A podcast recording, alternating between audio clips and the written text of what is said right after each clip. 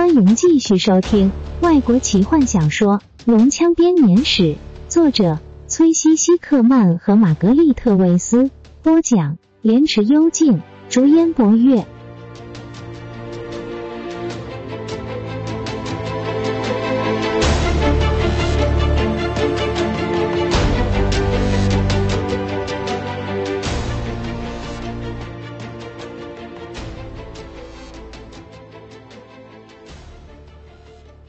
尔塞纳斯带领他们来到一个小房间。这间房间就在大厅旁边。他说：“父亲正在召见各家族的族长，商讨迁徙的计划。哥哥已经去禀告他们诸位的到来。当他们商议完毕之后，就会召见我们。”他比了个手势，进来几位捧着水盆、水瓶的精灵。在时间允许的时候，拜托你们好好休息一下。大伙喝着水。洗去手上和脸上的尘埃。史东脱下斗篷，尽可能的利用泰索和夫的手帕将盔甲擦亮。金月梳着闪闪发亮的头发，把披风紧系在脖子上。他和坦尼斯决定，他身上带着的护身符要到时机适当的时候才可以显露出来。有些人会认出来的，费资本徒劳无功的。试着将他的破旧帽子弄直。卡拉蒙四处找着可以吃的东西。吉尔塞纳斯远离他们站着，脸色苍白的发着呆。几分钟之后，波修士从拱门中出现。父亲召唤你们了，他严肃的说。大伙进入了太阳勇者的大厅。几百年来都没有人类见过这个大厅的精致装饰，从来没有坎德人看过这里。上次进入这里的矮人是数百年前落成时辛苦工作的矮人工匠。啊，这才叫做杰作。弗林特低声说，眼中闪着泪光。大厅呈圆弧状，看起来比整座塔的容量都还要大。整个大厅都是用白色的大理石建成的，里面没有大梁，没有柱子。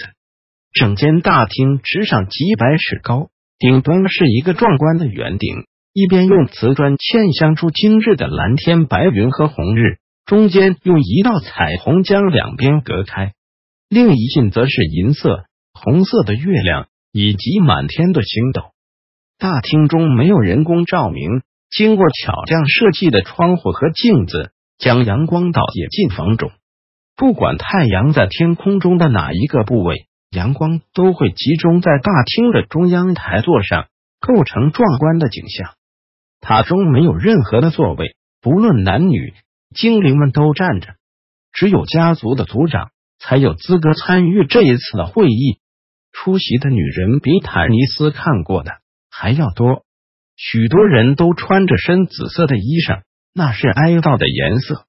精灵的婚姻是一辈子的事，如果配偶去世。则终身不娶不嫁，所以寡妇们会成为家族的族长。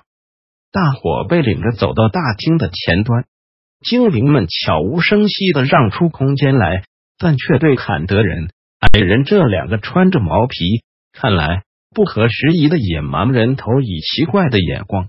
当浑身泛着贵族气息、自豪的索兰尼亚骑士出现的时候。周遭传来一阵惊讶的低语声，穿着红袍的雷斯林也引起了一阵骚动。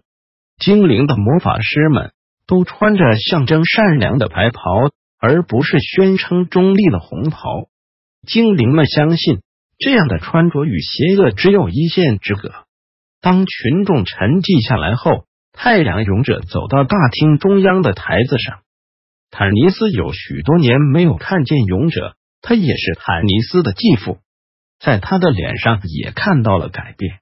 他身材仍然比他的儿子波修士还要高大，穿着公开场合穿着的黄色袍子。他的表情严肃而且不退让，透露着坚毅的气息。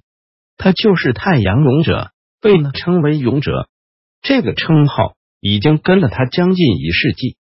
知道他本名的人从来不以名号称呼他。即使是他的子女也不敢造次，但坦尼斯看见以前从没显现过的一抹银白出现在他的发间，原先似乎不受时间影响的脸上，也刻画出哀伤与忧心的痕迹。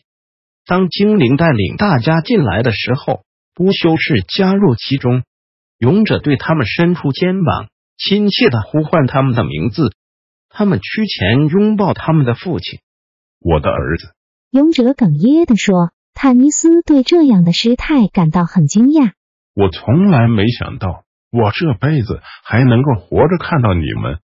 跟我说说有关这次的突袭。”他一边转向吉尔塞纳斯，一边说：“稍等一会儿，勇者。”吉尔塞纳斯说：“首先，我请您招待我们的客人。”是的，真失礼。勇者用颤抖的手抚摸着自己的脸。对坦尼斯来说，他似乎在他们面前缓慢的老去。原谅我，客人们，欢迎你们的到来。你们来到了许多年以来没有外人造访的国度。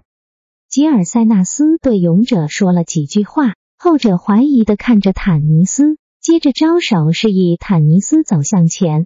他的话声冷淡，举止有礼。似乎经过刻意的压抑，真的是你，坦塞勒斯，我弟妹的儿子吗？经过了这么多年，我们都想要知道你过得怎么样。欢迎你回到家乡来，虽然很遗憾的，你看到的是他最后的日子。我女儿会很高兴看到你的，她很怀念儿时的玩伴。吉尔塞纳斯嘴角抽动了一下，脸色阴沉下来。看着坦尼斯，半精灵感觉到自己的脸颊热了起来。他无言的在勇者面前低下头。我代表大家欢迎你们每个人，希望稍后有机会能够认识每一位。我们可能不会招待你们太久，但你们有权利留在这个大厅里，了解我们的世界里发生了什么事。然后你们就可以好好的休息、用餐。现在，乌尔。勇者转向吉尔塞纳斯，看来非常高兴，可以摆脱这些繁文缛节。对帕特塔卡斯的突袭怎么样？吉尔塞纳斯向前一步，低下头。我失败了，太阳勇者。一阵细雨声，就像是吹过白杨树的微风一般，在人群中散了开来。勇者的脸上没有任何的表情，他只是叹口气，看着窗外。说说经过吧，勇者说。吉尔塞纳斯吞了一口口水，接着开口。他的声音是如此的小，大厅后面的许多人不由自主的侧耳倾听着。我和手下的战士们照着计划秘密的往南走，每件事看来都很完美。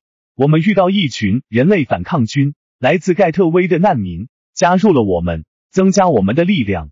然后，在一个不幸的巧合之下。我们遇到了龙人大军的先遣部队，我们奋不顾身的作战，人类和精灵肩并着肩，最后还是徒劳无功。